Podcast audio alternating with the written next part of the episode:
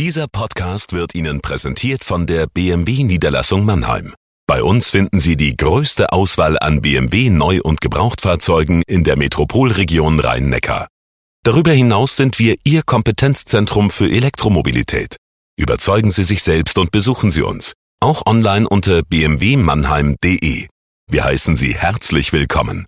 Und jetzt viel Freude beim Zuhören. Das heißt, man wusste, ich kann führen und ich führe nicht als Hero CEO, sondern als Spitze eines Teams. Jürgen Strube gehört zu den ganz großen Namen der deutschen Wirtschaftsgeschichte. Er war Vorstandschef und später Aufsichtsratsvorsitzender der BASF in Ludwigshafen. Er hat viele Jahre im Ausland gelebt und die Liste seiner Ehrungen und Auszeichnungen lässt einen in Ehrfurcht erstarren. Heute ist Jürgen Strube da, um nicht nur zurückzublicken, sondern auch, weil er mit einer Stiftung die gesellschaftliche Zukunft prägen will. Ich bin sehr gespannt auf dieses Gespräch. Herzlich willkommen zu Mensch Mannheim, dem Interview-Podcast des Mannheimer Morgen. Ich bin Carsten Kamholz und hier spreche ich mit Persönlichkeiten aus Mannheim und der Region über Themen, die sie selbst oder die Gesellschaft bewegen. Nun zu meinem Gast. Wie schön, dass Sie da sind, lieber Herr Professor Strube. Ich freue mich, dass ich bei Ihnen sein darf. In diesen Tagen vollenden Sie Ihr 82. Lebensjahr. Herzlichen Glückwunsch erstmal dazu. Bitte erst am Tag des Geburtstags. Wir müssen, und da bitte ich Sie um Nachsicht, wirklich erst einmal auf Ihre faszinierende Vita blicken. Sie haben Jura studiert und sehe ich richtig, haben Sie Ihre komplette berufliche Laufbahn bei der BASF verbracht? Das sehen Sie ganz richtig. Ich bin in der Tat 40 Jahre bei der BASF tätig gewesen, von 1969 bis 2009. Wäre so eine Vita heute denkbar? Durchaus. Warum? weil vieles in einem großen Unternehmen so reichhaltig, so vielgestaltig ist, dass man mehr als ein Leben in diesem Unternehmen verbringen könnte, ohne dass ein Moment der Langeweile drohte. Das heißt, Ihr Lebenslauf überrascht Sie selbst im Nachhinein gar nicht oder doch? Mein Lebenslauf zeichnet sich dadurch aus, dass er mir Gelegenheit zum Staunen bietet. Wenn ich sage Gelegenheit zum Staunen, dann will ich damit ausdrücken, dass es im Nachhinein vieles logisch wirkt, aber dass es viele Überschreitungen von Grenzen gegeben hat. Nach dem Assessorexamen hätte man natürlich annehmen dürfen, dass ich entweder Staatsanwalt werde oder zum Gericht gehe oder in die Verwaltung gehe oder Anwalt werde. Aber ich habe mich entschieden, bei der BSF im Finanzressort zu beginnen. Das war also eine erste Grenze, die ich überschritten habe. Und diese Grenze hatte für mich den großen Vorteil, dass etwas, was ich anstrebte, damit möglich wurde, nämlich eine internationale Laufbahn zu beschreiten. Da gibt es ein paar spannende Details und über die wollen wir auch noch sprechen. Sie hatten viele Stationen und besonders auffallend sind die Auslandsposten in den USA, aber auch in Brasilien. Warum waren diese Stationen für Ihre berufliche Entwicklung so entscheidend? Sie waren so entscheidend, weil wir auf diese Weise die Möglichkeit hatten, die Reichhaltigkeit unserer Welt, die Vielfalt unserer Welt zu erleben und damit eben auch etwas mehr Gespür dafür bekamen, wie die Märkte der BASF in Zukunft sich gestalten ließen und welche Anforderungen an uns gerichtet würden. Ich fange mal bei einem Punkt an, den Sie nicht erwähnten. Mein erster Auslandsaufenthalt für die BASF war Antwerpen. Da hatte die BASF den ersten großen Verbundstandort errichtet außerhalb von Ludwigshafen aber orientiert an dem Beispiel Ludwigshafens. Und ich wurde dort Assistent des kaufmännischen Geschäftsführers. Wann war das? Das war 1969 im Herbst bis eben 1970 Mai, also eine relativ kurze Phase, zu deren Beginn ich allerdings aufgefordert wurde, freundlicherweise Flämisch zu lernen. Denn zu meiner Überraschung ist ja Belgien dreisprachig, nämlich Französisch, Flämisch und Deutsch. Aber im Flandern hört man Französisch gar nicht gerne, sondern wenn die Wahl möglich war, am liebsten Flämisch, notfalls auch Deutsch und also an dritter Stelle vielleicht Englisch, aber Französisch erst ganz am Schluss. So dass ich also die Mühe hatte, Flämisch zu erlernen, mich dann dort in dieser Aufbauphase eines Verbundstandortes mit den Leuten zusammenzuraufen, die eben die Ingenieurtechnik, die Produktion und die Abrechnung des Ganzen vonstatten gehen ließen. Und das war eine ganz spannende Phase, bei der ich sehr viel gelernt habe und auch vieles abgucken konnte. Das heißt, die BASF hat von Ihnen auch verlangt, dass Sie Flämisch sprechen oder war das Ihr eigener Ehrgeiz? Nein, die BASF hat mir das nahegelegt. Und wenn man nahegelegt bekommt von seinen Vorgesetzten, dies oder jenes zu tun, muss man sehr gute Gründe haben, warum man das, was einem empfohlen wird, nicht tut.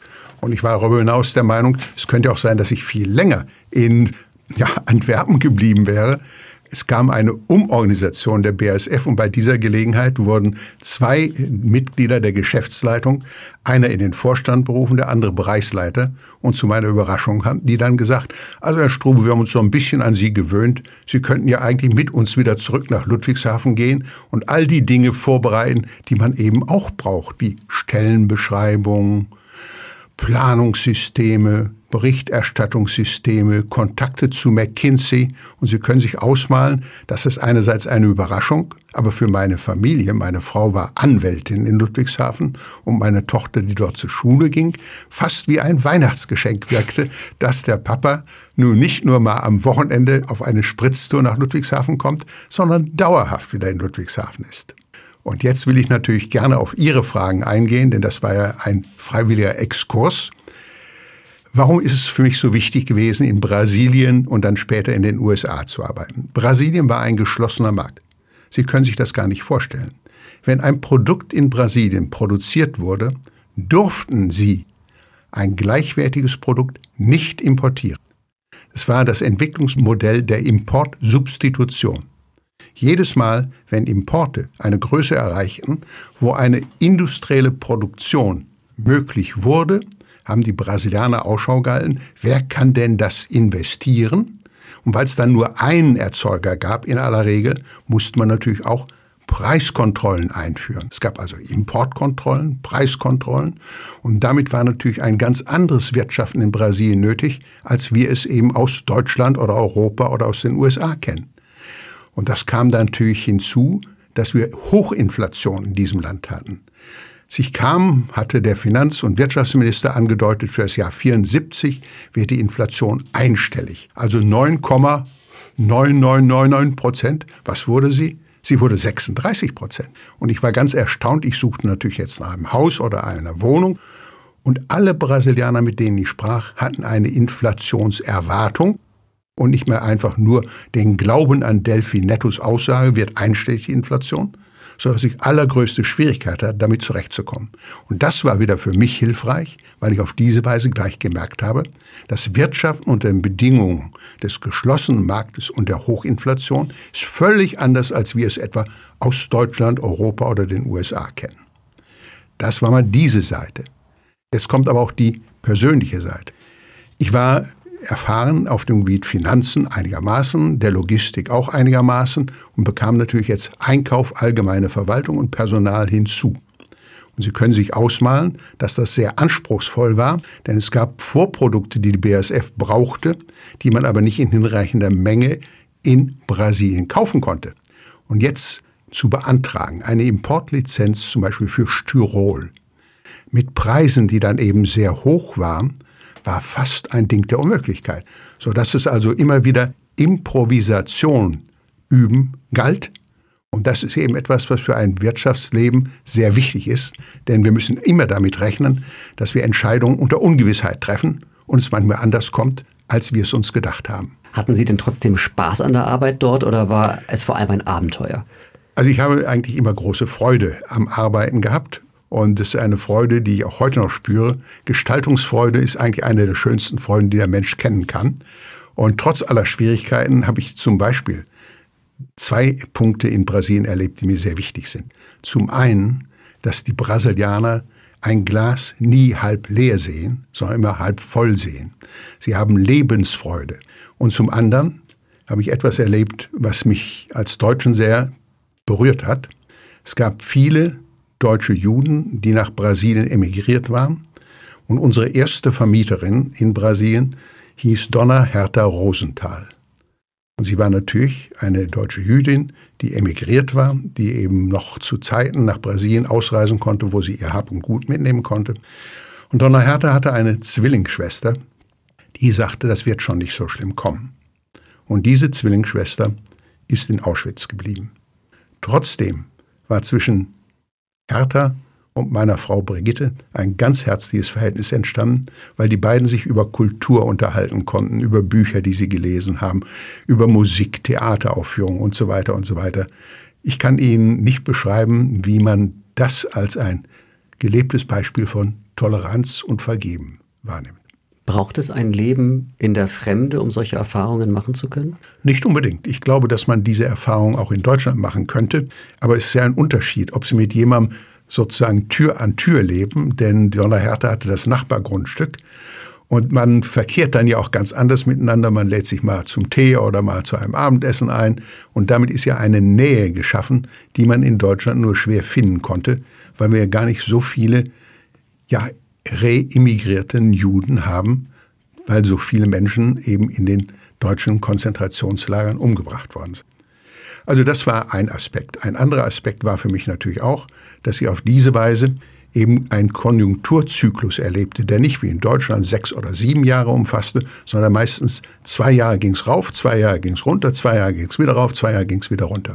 Und es gibt Manager, die können sehr gut managen, wenn es rauf geht, und es gibt andere Manager, die können das sehr gut machen, wenn es runter geht. Aber es gibt nicht viele, die die Erfahrung mit dem Rauf und dem Runter haben. Und das war natürlich ein Vorteil, denn wenn man sechs oder sieben Jahre braucht, um rauf und sechs und sieben Jahre, um das runter zu erleben, dann sind sie schon bei 14 Jahren. Und für mich waren diese elf Jahre in Brasilien im Grunde genommen ja vier bis fünf Konjunkturzyklen, also eine großartige Erfahrungsbasis für die Zukunft. Nun, nach Brasilien kamen dann die USA. Und das war das absolute Gegenprogramm. Ein offener Markt, wettbewerbsintensiv, Größe zählt, Stärke zählt. Die Finanzmärkte haben etwas zu sagen. Es gab keine Kontrollen beim Kapitalverkehr, während in Brasilien sie eine Erlaubnis brauchten von der Zentralbank, wenn sie Kapital aus dem Ausland holen wollten und dieses Kapital der Gesellschaft zuführen wollten. Und in den USA zählten das alles nicht, sondern es war der Wettbewerb in der Innovation, in der Gestaltung der Produkte, in der Gestaltung der Kundenbindung. All das also ein Kontrastprogramm. Und dann hatte ich natürlich den Vorteil, dass ich, als ich in die USA entsandt wurde, das als Vorstandsmitglied tat. Denn der Aufsichtsrat hatte mich im Dezember 84 in den Vorstand berufen und ich wurde dann zuständig für zwei Unternehmensbereiche und eben die Region Nordamerika, also USA plus Kanada. Und Sie können sich ausmalen, was das an Breite zusätzlich für mich gebracht hat. Denn ich hatte in Brasilien schon Chemikalien und Kunststoffe betreut in einer zweiten Phase, nachdem ich die funktionalen Aufgaben offenbar zu Zufriedenheit gelöst hatte. Hatte eine Gesellschaft geleitet, nämlich eine Lackgesellschaft. Nun konnte ich auf einmal die gesamte Breite der BASF in den USA kennenlernen. Und die USA waren für die BASF damals ein Wachstumsland, wo viele Akquisitionen getätigt wurden, gerade in meinem ersten Jahr im Vorstand 1985. Ich habe dann damals dem Vorstand und später dem Aufsichtsrat vorgeschlagen, aus der Vielzahl der Gesellschaften der BASF mit unterschiedlichen Logos, mit unterschiedlichen Namen ein Unternehmen zu machen, die BASF Corporation, weil mir klar war, für unsere Großkunden zählt Stärke. Sie wollten nicht mit zwölf verschiedenen Einheiten zu tun haben, sondern tun nichts mit einem Unternehmen, das einen Kontaktmann hat und dass dieses Unternehmen auch dank seiner Stärke Zuverlässigkeit, Glaubwürdigkeit, Innovationskraft vermittelt. Ich stelle mir das sehr anstrengend vor, äh, wenn man aus den USA heraus gleichzeitig Vorstandsmitglied ist, mehrere Märkte oder mehrere Bereiche leitet, aber auch den großen Wachstumsmarkt USA verantwortet. Wie haben Sie das denn organisiert bekommen? Ja, Sie sprechen da ein Thema an, was natürlich die physische und psychische Belastbarkeit äh, im Kern meint. Und ich muss Ihnen sagen, ich will nicht sagen, ich habe ein sonniges Gemüt, aber ich habe vom lieben Gott eine sehr robuste Konstitution bekommen. Und da ich auch ziemlich diszipliniert bin, habe ich natürlich Wert darauf gelegt, mich so zu verhalten, dass ich nicht nur zwischen Nordamerika und Europa gut reisen konnte, sondern auch allfällige Reisen von Nordamerika über Alaska nach Japan, von Japan wieder nach Alaska und dann über den Pol nach Europa gut verkraftet habe. Was für mich das bedeutet, ist relativ leicht zu beschreiben. Aber was für meine Frau und meine Tochter bedeutet hat, das muss man natürlich auch mal sehen. Unsere Tochter war elf Jahre lang in Brasilien, kam als Achtjährige dorthin, machte in Brasilien ihr Abitur, wollte eigentlich in Brasilien bleiben, dann war aber die Sicherheitslage so schlecht, dann hat sie sich entschieden, jetzt gehe ich nach Zürich, in die Schweiz. Da musste sie eine Anerkennungsprüfung für die Maturität machen. Dann wollte sie aber das Studienfach wechseln, und zwar ganz was Konkretes, nämlich Physik studieren. Und dazu sagte sie, ja, das darf ich aber nicht in der Schweiz, denn ich hätte dann ja den Wechsel von der Universität zur Technischen Hochschule machen müssen. Und das hat die Fremdenpolizei nicht erlaubt. Dann wollte sie nach München gehen und musste nochmal ein deutsches Abitur nachholen. Und das war natürlich für eine Familie nicht ganz einfach. Mhm. Die Tochter in der Schweiz bzw. in München, meine Frau in Mannheim und ich zwischen Nordamerika und Europa pendeln. Wenn Sie also die Frage stellen, wie hält man das durch? Am besten dadurch, dass man eine absolut intakte Familie hat. Und Sie haben gesagt Disziplin. Ja. Was heißt das dann konkret bei Ihnen? Ja, was heißt das konkret? Man muss sich auf die Anforderungen einstellen und darf nicht einfach sagen, ich lebe so, als wenn ich jetzt ganz normal nicht einen Tag, einen Arbeitstag von neun bis fünf hätte. Mit einem geordneten Mittagessen und so weiter und so weiter, sondern das hieß eben im Klartext, wenn ich wusste, dass ich nach Europa reisen muss, dann musste ich meine Zeit in Nordamerika, wo wir viele, viele Standorte hatten, so organisieren, dass ich vom Montag bis Donnerstag unterwegs war in Nordamerika, den Freitag im Büro verbrachte und am Samstag das gab es damals noch, mit der Concorde von John F. Kennedy nach London flog. Dann war man nämlich in dreieinhalb Stunden in London. Und da holte mich eine BSF-Maschine ab und die brachte schon einen Pilotenkoffer voll Akten mit, sodass sie dann am Samstagabend in Mannheim ankam und meiner Frau mich äh, dort begrüßte und dann sagte, lieber Jürgen, wollen wir nicht ein kleines Abendbrot zu uns nehmen und dann gehen wir bald schlafen und ja, so muss man das jetzt anstellen. Und der Sonntag diente dann dem Aktenstudium, denn am Dienstag war die Vorstandssitzung, der Montag diente den Vorbesprechungen. Und Sie können sich ausmalen, dass man dann gut beraten war, zum Beispiel am Sonntag in der Mittagszeit, nicht ein großes Mittagsmahl zu sich zu nehmen, sondern einen Sonnenspaziergang zu machen. Wenn sonniges Wetter war, weil die Sonne es deutlich erleichtert, die Zeitumstellung zu verkraften. Und wenn ich dann zurückgeflogen bin mit der Lufthansa, dann kam ich meistens auch wieder am Samstag oder am Sonntag in den USA an. Dann habe ich auch dort wieder einen Sonnenspaziergang gemacht, habe es zugesehen, dass ich die dortigen Akten möglichst schnell gelesen habe und dass ich dann irgendwann mir gesagt habe, so und jetzt trinkst du also ein schönes Bier oder ein gutes Glas Rotwein und machst noch etwas, was auch sehr hilft, nämlich eine Feuerschneise zwischen die Arbeit und den Nachtschlaf zu legen. Ich verrate Ihnen da kein Geheimnis, wenn ich sage, ich war immer ganz froh, wenn es im Fernsehen einen schönen Film von John Ford mit John Wayne gab, also einen richtigen Western, weil ich dann von vornherein wusste, es wird gut ausgehen und wer ist der Gute und wer ist der Böse. Oder aber, was ich auch sehr oft getan habe, weil mir das immer Freude bereitet hat, ich habe immer ein Band Gedichte neben mir liegen gehabt zum Einschlafen und dann zwei oder drei Gedichte gelesen. Keine Kriminalromane, weil die meistens so spannend sind, dass man weiterliest. Aber nach zwei oder drei Gedichten kommen Sie an einen Punkt, wo Sie sagen, die Arbeit liegt weit hinter mir. Eichendorf ist doch wunderbar, die Lyrik. Und dann kann man getrost einschlafen. Man wird nur zur verkehrten Zeit wieder wach, weil man dann nämlich auf einmal Appetit hat, wo man gar keinen haben sollte, oder keinen Appetit hat, wenn man welchen haben sollte. Ja, man braucht dafür allerdings die Fähigkeit, echt abschalten und umschalten zu können. Richtig. Ist das Training? Das ist einerseits Training, andererseits aber auch Begabung. Und ich glaube, viele von uns haben viel mehr Anlagen, als wir wahrnehmen. Und wenn die richtige Gelegenheit sich ergibt, dann kann man natürlich auch diese Anlagen nutzen. Und indem Sie sie nutzen, werden Sie diese Anlagen dann verstärken zur Begabung. Das haben offenbar auch einige im Aufsichtsrat mitbekommen, dass sie diese Fähigkeiten haben. 1990 wurden Sie Vorstandsvorsitzender. Ja. Warum Sie? Ja, das ist eine Frage, die Sie an für sich den damaligen Aufsichtsratsvorsitzenden und dem damaligen Vorstandsvorsitzenden stellen müssten. Denn das waren diejenigen, die natürlich den Aufsichtsrat bei dieser Entscheidung entsprechend informiert haben. Aber ich kann mit guten Gründen Vermutungen darüber anstellen und darf die auch äußern, warum ich. Der Vorstand bestand damals aus elf Personen. Nun, der Vorstandsvorsitzende war an der Altersgrenze angekommen und hat rechtzeitig dann die Frage erörtert mit dem Aufsichtsratsvorsitzenden, welche Kandidaten gibt es denn? Und die waren sich erkennbar einig, dass sieben Jahre, das war nämlich der Zeitraum für meinen Vorgänger, Dr. Hans Albers, eine kurze Zeit ist, wenn man sich die Situation des Jahres 89, als die Entscheidung fiel, mal vor Augen führt. 89 war die Mauer gefallen. 89 löste sich die Sowjetunion auf. 89 war erkennbar, dass China dank der Reform von Deng Xiaoping ein Wachstumsmarkt würde.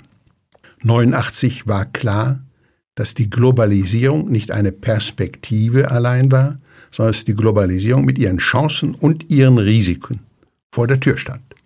Sodass also sinnvollerweise der Aufsichtsrat jemanden suchte, der nicht nur für sieben Jahre, sondern für einen längeren Zeitraum diesen wichtigen Aufgabenbereich des Vorstandsvorsitzenden übernehmen konnte.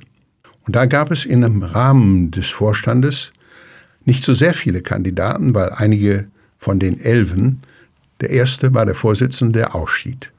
Dann waren drei oder vier in ihrem Lebensalter doch recht weit fortgeschritten, sodass sie allenfalls für fünf Jahre hätten Vorstandsvorsitzender werden können. Und andere waren erst zwei oder drei Jahre im Vorstand, sodass man über ihre ja, Bewährung noch nicht viel sagen konnte. Es blieben in Wirklichkeit maximal drei denkbare Kandidaten übrig. Und unter diesen dreien waren zwei Nicht-Chemiker und einer war Chemiker. Aus Gründen, die Vorstand und Aufsichtsrat sicher sehr lange hin und her bewegt haben, hat man sich in der BASF entschieden, erstmals seit Friedrich Engelhorn einen Nicht-Naturwissenschaftler zum Vorstandsvorsitzenden zu machen. Für die Vermutung spricht viel, weil ich eben aus vielen Kontakten auch Überzeugungen ablesen konnte. Ich hatte in Brasilien als Länderbereichsleiter schon viele Veränderungen herbeigeführt. Ich hatte in Nordamerika, wie ich vorhin schon sagte, aus vielen verschiedenen Gesellschaften ein Unternehmen gemacht. Das heißt, man wusste, ich kann führen und ich führe nicht als Hero CEO, sondern als Spitze eines Teams. Und immer dann, wenn man selbst weiß, dass man viele Dinge kann, aber auch genau weiß, was man nicht kann, weiß man, dass man für das, was man nicht kann, Teammitglieder braucht, die das beitragen. Also erkennbar, ich war kein Ingenieur, ich war kein Chemiker, ich war kein Naturwissenschaftler, war es für mich ganz wichtig, mit Chemikern, mit Ingenieuren, mit anderen Naturwissenschaftlern zusammenzuarbeiten. Und das habe ich in Brasilien wie auch in Nordamerika offenbar so gut hinbekommen, dass man mir zutraut, dass ich das auch im Vorstand so machen würde. Das ist meine Vermutung. Da Sie bedauerlicherweise weder Herrn Albers noch Herrn Seefelder fragen können, müssen Sie sich mit dieser Vermutung zufrieden geben. Sie haben den Vorstandsvorsitz 13 Jahre äh, inne gehabt. Hat Sie diese Zeit so geprägt, dass man sagen kann, der, der Druck, die Verantwortung für zigtausende Mitarbeiter, für Milliarden Budgets, das verändert auch den Charakter? Also ich bin persönlich der Meinung, der Charakter ist nicht abhängig von Lernerfolgen oder von Misserfolgen. Der Charakter ist eben etwas, was ein Kontinuum, ein dauerhaftes darstellt. Und meine Antwort auf Ihre Frage ist klar Nein. Aber ich will eben dieses Nein auch begründen. Ich persönlich glaube, dass die Frage eigentlich darauf hinausführt, was ist denn im Charakter angelegt? Ich glaube, dass zum Beispiel Mut auch eine Charakterfrage ist.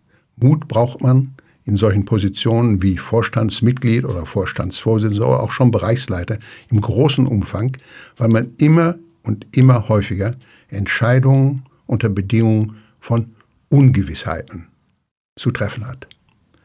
Und neben dem Mut sollte man natürlich vor einem warnen, das ist Übermut oder Hochmut. Und deswegen gehört etwas mit dazu, das nenne ich ganz bewusst Demut. Man darf über Erfolge sich freuen. Man darf aber aus Erfolgen nicht schließen, dass das, was heute erfolgreich ist, morgen und übermorgen genau denselben Erfolg verspricht. Und deswegen glaube ich, dass man mit Demut auch sehen muss, was an externen Faktoren alles eine wichtige Rolle spielt. Und wenn Sie das zusammennehmen, ist die Antwort, hat das mich verändert? Nein, es hat mich nicht verändert, sondern es hat Anlagen gefördert und Anlagen auch gefordert, die aufgrund meiner früheren Tätigkeit vorhanden waren. Und ich sage bewusst hinzu, ich war bei der Bundeswehr gewesen, ich habe auch da Führungsaufgaben gehabt, ich war Klassensprecher gewesen, ich war Schulsprecher gewesen. Ich habe relativ früh erkannt, dass der Umgang mit Menschen, das Beziehen von Menschen in eine Integration hinein für mich gut geht, dass ich dafür begabt bin, aber dass es mir auch Freude bereitet. Um es andersrum auszudrücken, ich hätte mich ungern in der Rolle eines Experten gesehen, der am Schreibtisch sitzt oder vor einem Computer sitzt, tiefe Dinge denkt, sie dann dokumentiert und sie anderen zur Realisierung übergibt. Alles in allem meine ich, wenn man sich selbst befragt, dass das gute Gründe gibt, die mir sagen, jawohl, du hast dich im Wesen, im Charakter eigentlich nicht geändert. Man hört und liest immer wieder von Menschen in Führungspositionen, je höher sie steigen, desto einsamer fühlen sie sich mitunter. Hatten Sie diese Momente auch? Ich äh, sehe das Risiko und weil ich das Risiko sehe, habe ich eigentlich immer Wert darauf gelegt, möglichst intensiv mit unabhängigen Köpfen zusammenzuarbeiten. Und ich habe im Vorstand wie auch in meinem unmittelbaren Umfeld immer Wert darauf gelegt, dass da Menschen tätig wurden, die dann auch mal den Mumm hatten zu sagen, lieber Herr Strube, Sie irren. Und äh, damit umzugehen, erfordert natürlich auch eine gewisse Bescheidenheit, denn wir alle haben natürlich ganz gerne Recht. Und ich darf das hier an dieser Stelle mal einblenden. Als ich 1960 äh, mein Studium aufnahm, habe ich mich an einer freiwilligen Arbeitsgruppe beteiligt, die hieß die Praxis der Rechtsanwendung. Nun kam ich von der Bundeswehr, war gewohnt, klar, deutlich und bestimmt zu sprechen. Und als dann eine Lösung für ein bestimmtes Problem gesucht wurde, habe ich eben klar, bestimmt und deutlich gesagt, was ich davon hielt. Dann meldete sich eine Kommilitonin und sagte, da irrt der Herr Kommiliton, da begeht er einen Denkfehler. Und es wird Sie nicht wundern, wenn ich sage, das wurde meine spätere Frau Brigitte. Das wollte ich nur sagen, zur Demonstration, dass mir unabhängige Geister immer wichtig gewesen sind. Und diejenigen, die unmittelbar mit mir zusammengearbeitet haben, im Vorstand oder als Bereichsleiter oder als Leiter von Zentralabteilungen, hatten eigentlich immer die Traute zu sagen, Herr Strube, das und das empfehlen wir doch Ihrer Aufmerksamkeit. Ihre Frau, war das Ihre Hauptstütze in der Zeit? Ja, meine Frau war eine ganz wichtige Stütze in dieser Zeit und ich kann nicht oft genug sagen, es ist eben gut, wenn Sie eine Frau haben, die eben den gleichen Studiengang, die gleiche Berufsausbildung hat und die deswegen auch eine innere Unabhängigkeit hat gegenüber dem, was man aus dem Bereich der Wirtschaft so tut. Meine Frau hatte große Freude an ihrer Tätigkeit als Anwältin, ist allerdings dann ausgestiegen, als wir nach Brasilien gingen, weil in Brasilien die Rolle der Frau 1974 folgende noch so war, wie wir uns das eigentlich in dem Deutschland der wilhelminischen Epoche vorstellen. Es war für einen Brasilianer unvorstellbar, dass er sich von einer Frau in Rechtsfragen beraten oder vertreten lässt. Zahnärztin ja, Kinderärztin ja, Pfarrerin ja, aber doch nicht als Anwältin. Meine Frau hat dann damals etwas getan, was für uns in einem Hochinflationsland ganz wichtig war. Sie hat Cash-Management betrieben. Sie konnten Geld, was sie nicht morgen ausgeben mussten, für 24 Stunden anlegen und damit konnten sie die Inflation weitgehend eben ausgleichen. Ich habe das jetzt mal nur als Beispiel erwähnt, um zu deutlich, deutlich zu machen, dass die Stütze ja sich nicht nur im moralischen Bereich, sondern auch im Bereich des Geschäftes der Familie Strube auswirkte. Und dass diese Unabhängigkeit natürlich mir auch gut getan hat, weil meine Frau eigentlich immer die erste war, der ich in einer Rede, die ich zu halten hatte, mal gesagt habe, ich habe mir vorgestellt, das und das und das zu sagen. Und die dann sagte, ja, aber da fehlt was oder das ist doch überflüssig oder das ist doch redundant. So, das ist vielleicht ein wichtiger Aspekt dabei. Unsere Tochter kam immer mal zu Besuch und wir haben auch unverändert eben zu dritt und später zu viert mit unserem Schwiegersohn ein sehr enges Familienleben gehabt. 13 Jahre lang den Vorstandsvorsitz inne zu haben, ist eine unglaublich lange Wegstrecke. Danach waren Sie noch sechs Jahre Aufsichtsratsvorsitzender, ja. also über einen Zeitraum von 20 Jahren im totalen Rampenlicht ähm, der deutschen Wirtschaft. Und irgendwann, natürlich ist das mit einer Ankündigung verbunden, man kann sich innerlich darauf vorbereiten, ist dann doch Schluss. Einfach so. Wie fühlt sich das an? Sie sagen, dann ist auf einmal Schluss. Ich muss Ihnen da eine leichte Korrektur empfehlen. Zu den Aufgaben des Vorstandsvorsitzenden, des Aufsichtsratsvorsitzenden zählt der immerwährende Dialog über die Frage der Nachfolgeregelung. Und da gibt es immer zwei Typen. Ich nenne es mal ein bisschen burschikos. Es gibt einmal die Frage, welche Ziegelsteinkandidaten haben Sie denn? Das ist die Frage, Sie als Vorstandsvorsitzender fallen plötzlich aus, Verkehrsunfall, der Ziegelstein von oben schlägt Ihnen den Kopf kaputt. Dazu braucht man Kandidaten, die muss man als Vorstandsvorsitzender dem Aufsichtsratsvorsitzenden vortragen. Und er sagt, leuchte mir ein, leuchte mir nicht ein. Und dann gibt es natürlich die planvolle Nachfolge. Und auch da gibt es immer diesen Dialog zwischen dem Vorsitzenden des Vorstands, dem Vorsitzenden des Aufsichtsrates und natürlich auch dem Personalausschuss des Aufsichtsrates. Das heißt, ein Abschied kommt nicht plötzlich, sondern es ist etwas, worauf man hinarbeitet und wo man gut beraten ist, dem Aufsichtsrat nicht nur einen Kandidaten präsentieren zu können, sondern zwei oder drei. Und wir haben das in der Tat geschafft, dass wir dann eben zwei oder drei Kandidaten mit unterschiedlichen Zeitfolgen hatten. Und es war in der Entscheidungszeit 2002, denn wir haben im Juli 2002 in der Aufsichtsratssitzung festgelegt, wer nach der Hauptversammlung 2003 dann mein Nachfolger wird. Klar, dass wir einen Schwerpunktmarkt China haben würden, einen Schwerpunktmarkt Asien. Und wir hatten ja ganz bewusst einen Bereichsleiter namens Jürgen Hambrecht nach Hongkong entsandt, der dann so gut China aufgearbeitet hat, dass wir große Investitionen in China unter seiner Leitung realisieren konnten.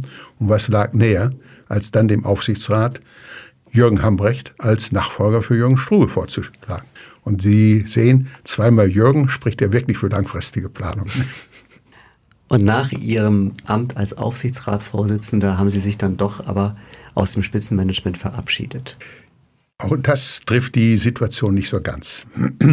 Ich war der Meinung gewesen, dass wir als BASF gut beraten sind, uns als Bestandteil der Gesellschaft, natürlich auch der Business Community zu fühlen und habe deswegen schon während meiner Zeit als Vorstandsvorsitzender und dann erst recht während meiner Zeit als Aufsichtsratsvorsitzender eine Reihe von Aufsichtsratsmandaten übernommen, aber auch ganz andere Mandate, wie zum Beispiel Präsidentschaft des Verbandes der chemischen Industrie oder zu einem späteren Zeitpunkt die Präsidentschaft von Business Europe, wie es heute heißt.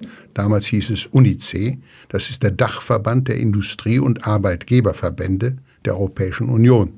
Und ich habe in der Zeit nach meinem Ausscheiden aus dem Aufsichtsrat eben viele der Aufsichtsratsmandate auch weitergeführt. Ich wurde dann der Aufsichtsratsvorsitzende von Fuchs Petrolub. Ich war stellvertretender Aufsichtsratsvorsitzender von BMW. Ich war stellvertretender Aufsichtsratsvorsitzender von Bertelsmann.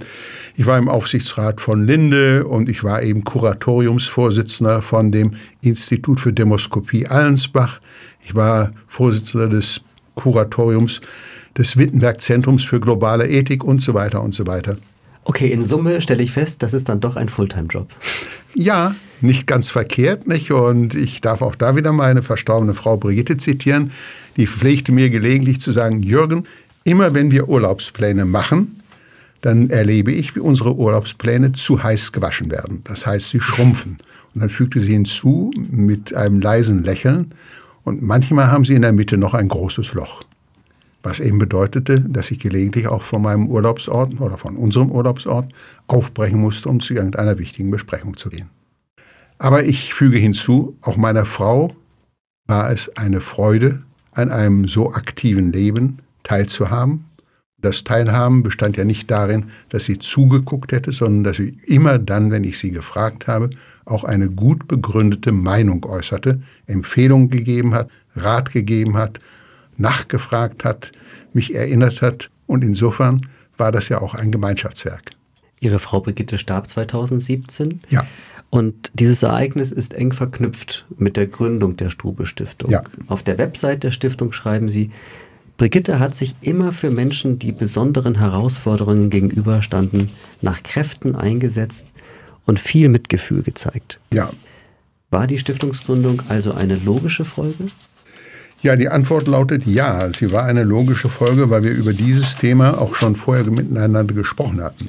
Meine Frau war längere Zeit krank und ihre Krankheit war eine sehr seltene Erkrankung. Es hat also lange, lange Zeit gedauert, in der sie von einem Arzt zum anderen Arzt geschickt wurde und der eine Arzt sagt, nein, es ist nicht das Herz, der andere Arzt sagt, es ist nicht die Lunge, es ist nicht der Magen, es ist nicht das Gedärm. Und erst der Professor Oppenkamp vom Klinikum Ludwigshafen hat sie dann ganzheitlich betrachtet und kam zum Ergebnis, jawohl, es ist eine seltene Erkrankung. Damit hat er ihr viele Lebensjahre gerettet und uns natürlich auch. Aber in all diesen Jahren war uns bewusst, das wird nicht für die nächsten 20 Jahre halten. Das heißt, wir haben frühzeitig auch gemeinsam darüber gesprochen, was werden Karin und ich nach dem Tod meiner Frau denn tun? Und da kamen wir zum Ergebnis, wir haben vieles erlebt, wir haben vieles erreicht und es bietet sich ja an, von dem Erlebten, dem Erlittenen und dem Erreichten aus dann eben etwas zu tun, was äh, nicht auf uns beschränkt bleibt, aber wo Karin und ich eben zusammenwirken können und deswegen diese Stiftung und deswegen auch diese Vielzahl der Stiftungszwecke, die alle mit unserem Erleben zusammenhängen. Würden Sie die Stiftungszwecke einmal gebündelt aufführen? Ja, gerne. Ich beginne aber mit einer Vorbemerkung. Unsere Tochter hatte auch eine Krebserkrankung in jungen Jahren. Eine Krebserkrankung, die sehr gefährlich aussah, die nur schwer zu bekämpfen war, weil sie auch eine seltene Erkrankung war, die aber dank des Geschickes der Ärzte dann besiegt wurde, sodass unsere Tochter seit dieser Erkrankung schon über 20 Jahre, jetzt sind es also rund 25 oder 26 Jahre, weiter gelebt und weiter gearbeitet hat. Sie war ja mit ihrem Mann dann zum Beispiel auch fünf Jahre in Japan für Bosch. Auch keine einfache Zeit. Aber aus diesen ganzen Jahren zusammen haben wir geschlossen, nach dem Tod von Brigitte werden wir eine Stiftung gründen. Und diese Stiftung soll sich auf dem Gebiet der Medizin, des Hospizes, der Kultur gleich Choreografie fürs Ballett, der Völkerverständigung betätigen, wobei wir uns von der Überzeugung haben leiten lassen, dass die Bilder, die immer wieder verwandt werden, das sei ein Tropfen auf den heißen Stein, nicht zutreffen, sondern dass wir ein anderes Bild bevorzugen. Das kennen Sie vielleicht noch aus Ihrer Jugendzeit. Da hatten Sie ein Löschblatt. Und wenn Sie auf dieses Löschblatt einen Tintenklecks gemacht haben, da wurde der Klecks größer und größer. Und wenn Sie einen zweiten Klecks gemacht haben, dann konnte es passieren, dass der erste Klecks mit dem zweiten Klecks irgendwo eine Verbindung hatte. Und der dritte, vierte, fünfte Klecks zeigte dann zugleich, es entstand ein Netzwerk. Das ist eine ganz andere Überlegung als die, das ist ein Tropfen auf den heißen Stein. Unter diesem Gesichtspunkt haben wir uns auch zugetraut, viele verschiedene Dinge anzupacken, bei denen wir Impulse geben können, aber nicht Lösungen. Und diese Impulse auf dem Gebiet der Medizin sind sehr stark verknüpft mit dieser Frage seltene Erkrankung, aber eben auch durch unser eigenes Erleben gestützt, wie schwierig es ist, zwischen Arzt und Patienten und den Angehörigen des Patienten eine gemeinsame Entscheidung zu treffen. Es gibt Ärzte, die haben die Neigung zu sagen, wir tun das und das, weil sie das und das haben. Der Patient schweigt, versteht nur die Hälfte, geht raus und weiß überhaupt nicht, woran er ist. Es gibt andere Ärzte, und das sind unsere Vorbilder, die sagen, nach meinem Dafürhalten gibt es für ihre Erkrankung zwei oder drei verschiedene Therapieformen, die Vorteile sind, die Nachteile sind, die Einwirkung auf die Lebenserwartung ist die und die. Und dann hätten wir immer gern dazu gefragt, und was bedeutete das für die Lebensqualität, nicht nur für die Lebensdauer. Und wenn Sie so ein Gespräch dann mal als Grundlage nehmen, dann kommen Sie in eine andere Situation, als wenn Sie eigentlich nur still duldend das Votum des Arztes mitnehmen. Das ist also etwas, was wir immer versuchen wollen zu verbreiten. Dann haben wir aber auch etwas anderes noch erlebt und das war auch ganz wichtig. Wenn meine Frau ins Krankenhaus musste, haben wir meistens ein Zwei-Bettzimmer genommen. Und entweder meine Tochter oder ich sind dabei geblieben, haben also gerade meine Frau in den letzten Lebensjahren bei länger dauernden Krankheitsaufenthalten nicht allein gelassen, weil wir gemerkt haben, in welchem Umfang die Pflegekräfte überbeansprucht waren, wie wenig Zeit ihnen blieb für den einzelnen Patienten und wie wichtig es war, dass man ihnen doch etwas helfen, etwas abnehmen konnte an Arbeit. Die Freiwilligen, die dann kommen, sind voll des guten Willens, aber manchmal fehlt ihnen die Orientierung, dass der Patient nicht unbedingt nur eine Zeitschrift haben will, sondern dass der Patient vielleicht gar lieber etwas besprechen möchte, ein Gespräch führen möchte, vielleicht auch einfach mal jemanden da haben möchte, der nicht in Eile ist, und das ist eben auch ein Aspekt, den wir in dem Bereich Medizin mit abdecken wollen. Wie können Sie da eingreifen als Stiftung? Ja, wir können nicht eingreifen. Wir können eigentlich immer nur Verbündete suchen. Und es wird Sie nicht verwundern, wenn ich Ihnen sage, wir haben ja auch ein Kuratorium. In diesem Kuratorium ist der von, vorhin von mir schon benannte Professor Uppenkamp tätig. Aber aus dem Robert Koch Krankenhaus in Stuttgart ist auch der Professor Aulitzky Kurator bei uns. Und Karin meine Tochter, Physikerin, hat sich in die Fragen der Medizin sehr intensiv eingearbeitet und hat natürlich auch sowohl hier zu dem Klinikum in Ludwigshafen wie zu dem Klinikum in Stuttgart wie auch zum Uniklinikum Heidelberg eine Vielzahl von Verbindungen. Und viel besser als ich könnte sie im Einzelnen darlegen, wie das funktioniert, was man tut, was man besser lässt, wo man den dritten Anlauf unternehmen muss und vielleicht im vierten Anlauf erst zum Ziele kommt. Ich wiederhole, es geht oft um Impulse und nicht immer um sofort greifbare Lösungen. Aber man kann manches dadurch ermöglichen, dass man zum Beispiel eine Dissertation finanziert und damit eine Dissertation zu einem Thema, Thema zustande kommt, das in diesen ganzen Fragenbereich hineinreicht. Ein anderer Bestandteil Ihrer Stiftung hat wahrscheinlich viel mehr mit Ihrer eigenen Biografie zu tun. Sie betrachten sich auch als Förderer der lokalen Demokratie, europäische Werte auch zu leben. Wie wollen Sie das bewerkstelligen? Es gibt da ja ein Format, das heißt Building Conversation, Rhein-Neckar. Ja. Mhm. Können Sie das erklären? Ja, Building Conversation ist ein Teil davon. Andere Teile werde ich gleich auch noch erläutern. Building Conversation hat natürlich den Hintergrund, dass wir alle wissen, es ist nicht ganz einfach, in einer Gesellschaft der Individuen, der Individualisierung ins Gespräch zu kommen. Und was mich an Building Conversation so fasziniert hat, war dieser Ansatz, wir wollen Menschen in ihrer Bereitschaft, mit anderen Menschen Kontakt aufzunehmen, fördern. Wir tun es unter Nutzung von Mitteln der Kunst, der Kultur und nicht etwa des reinen Coaching.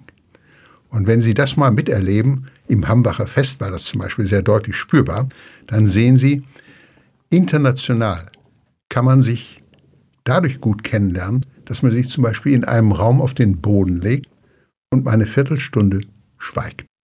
Einfach ruhig ist. Wenn Sie dann wieder aufstehen ist die Neigung, miteinander zu reden, sehr viel größer, als wenn man sich so auf dem Flur begegnet. Sie haben einen Becher Kaffee in der Hand, ich habe eine Coca-Cola in der Hand. Die Coca-Cola soll kalt getrunken werden, der Kaffee soll warm getrunken werden und wir gehen vielleicht mit einem leichten Gruß oder Lächeln aneinander vorbei. Das ist ein Punkt. Aber andere Punkte haben auch was mit Erkenntnis zu tun. Wir arbeiten intensiv mit dem ZEW in Mannheim. Da bin ich übrigens auch lange Jahre im Aufsichtsrat gewesen. Und der Professor Heinemann mit seinen Finanzwissenschaftlern hat eine Reihe von Studien mit Förderung der Brigitte Strube Stiftung erstellt, die für das Miteinander in der Europäischen Union Beiträge liefern. Ich gebe nur ein konkretes Beispiel. Wenn wir über die Reform der Währungsunion reden, dann meinen wir meistens wir führen einen Dialog zwischen dem Norden, der ist stabilitätsorientiert, und dem Süden, der ist eher inflationsgeprägt. Aber das ist ein Zerrbild, weil es inkomplett ist. Genauso notwendig ist ein Dialog zwischen West und Ost und Ost und West. Und eine Studie, die Professor Heinemann mit seiner Mannschaft gemacht hat, hat genau diese Ergänzung gebracht und zeigte auf, dass wir eben zum Beispiel im Baltikum oder auch in der Slowakei viel mehr Übereinstimmung mit den Auffassungen von Deutschland, Holland, äh, Dänemark, Finnland haben, als wir glaubten. Das ist natürlich beflügelnd für all diejenigen, die über diese Themen politisch dann mal entscheiden müssen. Insofern gibt es also eine Vielzahl von Ansatzpunkten. Und es ist in der Tat so, dass wir jetzt gerade eine Stiftung Förderung wieder vorsehen, zwei verschiedene Themen beim ZEW. Aber gerade haben wir eins beendet. Das war nämlich einen Zusammenhang herzustellen zwischen dem Wissen über das Funktionieren von Wirtschaft und der Reformbereitschaft. Diese Studie hat klar gezeigt, je mehr Menschen von Wirtschaft wissen, verstehen, umso eher sind sie auch bereit, sich mit ihrer eigenen Position in der Wirtschaft auseinanderzusetzen und umso eher gucken sie Reformvorschläge kritisch positiv an konstruktiv und nicht von vornherein negativ, dabei kann ich nur verlieren. All das sind Bausteine. Sie sind Bausteine und bleiben Bausteine, weil wir nicht allein sie nutzen können, sondern wir immer das anlegen müssen, darauf, sie auch der Politik anzubieten. Und in vielen Fällen merkt man dann, jawohl, auch die Politik nimmt Kenntnis davon und nutzt so etwas. Braucht die Politik mehr helfende Hände für eine stabile Demokratie, auch im Lokalen? Ich kann nur Ja sagen. Ich glaube einfach, dass wir uns immer wieder vor Augen führen müssen, dass wir einen Staatsaufbau von unten, also vom Lokalen übers Regionale nach oben haben und nicht umgekehrt. Die Bundesrepublik heißt ja Bundesrepublik, weil eigentlich die Länder sie konstituieren. Und wir sind natürlich als Bundesrepublik wieder Teil eines Staatenverbundes, nämlich der Europäischen Union. Und ich glaube, es ist eine ganz wichtige Aufgabe für uns alle, als Teile der Zivilgesellschaft, und auch die Stiftungen sind Teile der Zivilgesellschaft, immer wieder deutlich zu machen, wir sind bereit mitzuwirken, wir haben Interesse, wir wollen unsere Interessen auch einbringen, aber wir sind auch bereit dafür, was zu tun. Und diese Bereitschaft, etwas zu tun, hat natürlich, wie alles im Leben, dann also eine Resonanz, wenn es einen Resonanzboden gibt. Und darüber sprachen wir schon mal. Zu diesem Resonanzboden zählen vor allen Dingen die Medien. Und ich kann nur Ihnen nochmal sagen, ich bin seit vielen Jahren Leser des Mannheimer Morgens. Und in einer Lektüre des Mannheimer Morgens stieß ich auf einmal über, auf einen Bericht über die integrierte Gesamtschule Mannheim-Herzogenried. Da ging es um die Frage Ausbildung von Schülern zu Europabotschaftern. Und ich habe am Tag drauf das Telefon genommen und habe den Rektor der Schule angerufen und habe gesagt, ich würde Sie ganz gerne mal besuchen, weil ich glaube, Sie sind hier auf dem richtigen Wege und wir sind als Stiftung sehr daran interessiert, mit Ihnen zusammenzuarbeiten und wollen das auch tun, weil der Slogan dieser Schule lautet, im Herzen Europas, Europa im Herzen. Und das finde ich ist ein schönes Beispiel dafür, dass die Politik diesen lokalen Bezug braucht. Sie braucht ihn auch aus einem anderen Grunde. Viele Dinge, die in der hohen Politik diskutiert und entschieden werden, sind sehr abstrakt, sind schwer zugänglich, sind deswegen für unsere Mitbürger in vielen Fällen, würde man sagen, ein Kranz von Fragezeichen. Und wer beschäftigt sich schon gerne mit einem Kranz von Fragezeichen, wenn er nicht irgendeine persönliche Betroffenheit oder eine persönliche Beziehung zu dem Thema hat? Das sieht auf der lokalen Ebene völlig anders aus. Wenn der Fahrlachtunnel gesperrt ist, fragt jeder, warum? Hätte man das nicht anders machen können? Hätte man das nicht früher lösen können? Und das ist ein Aspekt, der ist eigentlich unverzichtbar. Und wenn ich gelesen habe, das war auch in Mannheimer Morgen, dass der Oberbürgermeister Kurz unter den zwölf äh, Vorschlägen ist für internationale Anerkennung der Tätigkeit als Oberbürgermeister, dann sage ich, ist doch prima. Ist doch also etwas, was auch in der Diskussion der Mannheimer Bürger untereinander eine Rolle spielt. Unser Oberbürgermeister ist einer von den zwölf Weltbesten, ob er nun an erster, zweiter, dritter oder zwölfter Stelle kommt. Einer von den zwölf Besten. Das ist doch also ein Motivator sondersgleichen. Das kann nicht oft genug gesagt werden. Diese Resonanz durch die Medien ist unverzichtbar, vor allen Dingen für die Politik, weil ja nicht jeder Abgeordnete jeden Tag mit allen Mitbürgern sprechen kann. Er hat einen Volltime-Job in Berlin. Er muss die vielen Gesetze, die zur Entscheidung anstehen, lesen. Er muss sich darum kümmern, dass eben die Fraktion zusammenbleibt und so weiter und so weiter. Unverzichtbar ist der Kontakt zur lokalen, zur regionalen Ebene. Und deswegen komme ich auch immer wieder auf Metropolregion Rhein-Neckar zu sprechen. Weil das eben auch wieder verdeutlicht, wir sind hier in einer Position, die anders ist, als wenn ich eben irgendwo in Niedersachsen in Hannover bin. Wir haben hier eine Schnittfläche mit zwei anderen Bundesländern. Baden-Württemberg, Hessen, Rheinland-Pfalz. Wir sind durch Brücken miteinander verbunden, die leider zum Teil ziemlich marode sind. Und wir haben ein großes Interesse daran, dass wir wieder unkomplizierter und vor allen Dingen planbar zueinander kommen. Ich kannte von der Karl-Gördler-Straße in Mannheim in den guten alten Zeiten, als ich noch jeden Tag ins Büro fuhr, sagen, ich bin in spätestens 15 Minuten im Büro. Heute, wenn ich nach Ludwigshafen fahre, sage ich, halbe Stunde solltest du auf alle Fälle.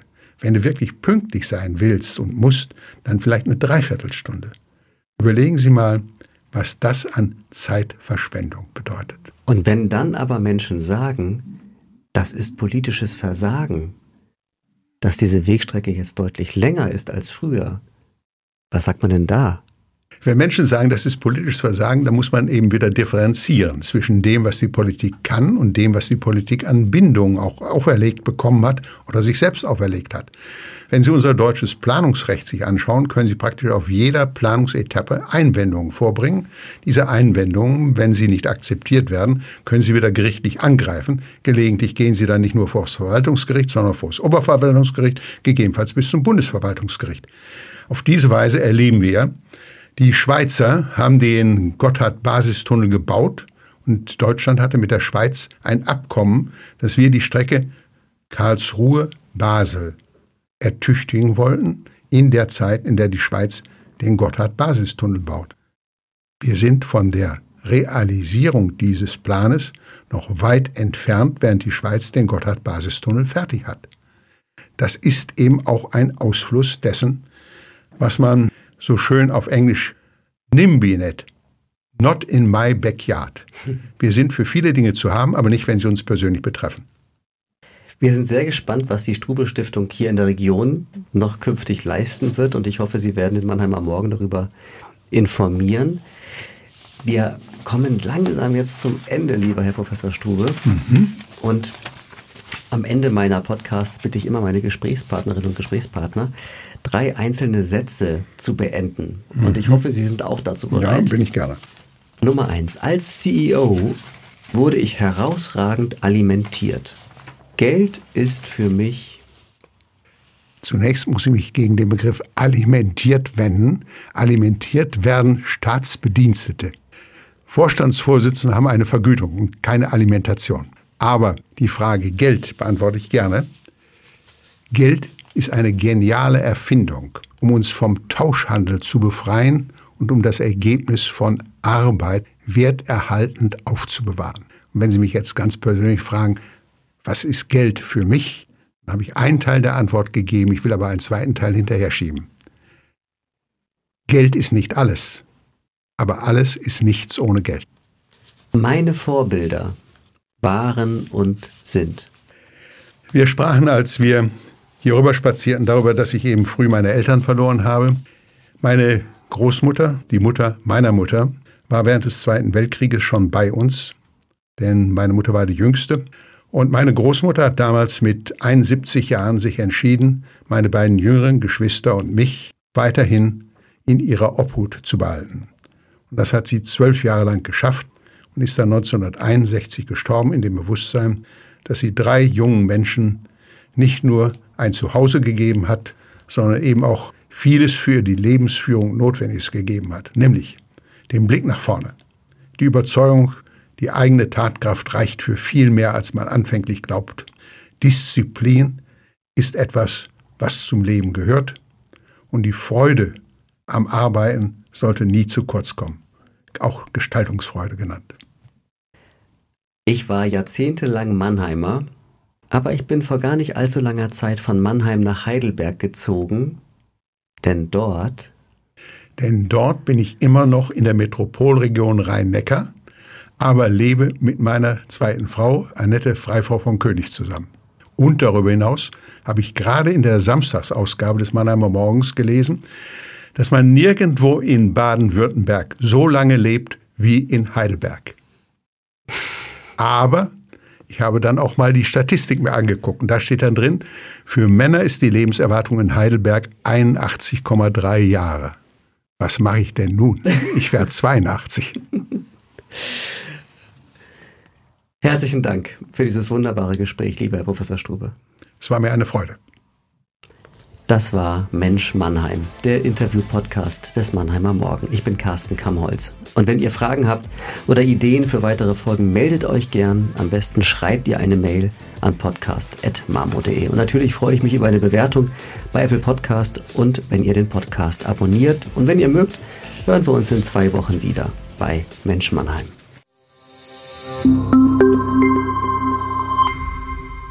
Ein Podcast des Mannheimer Morgen. Produziert von Julia Wadle.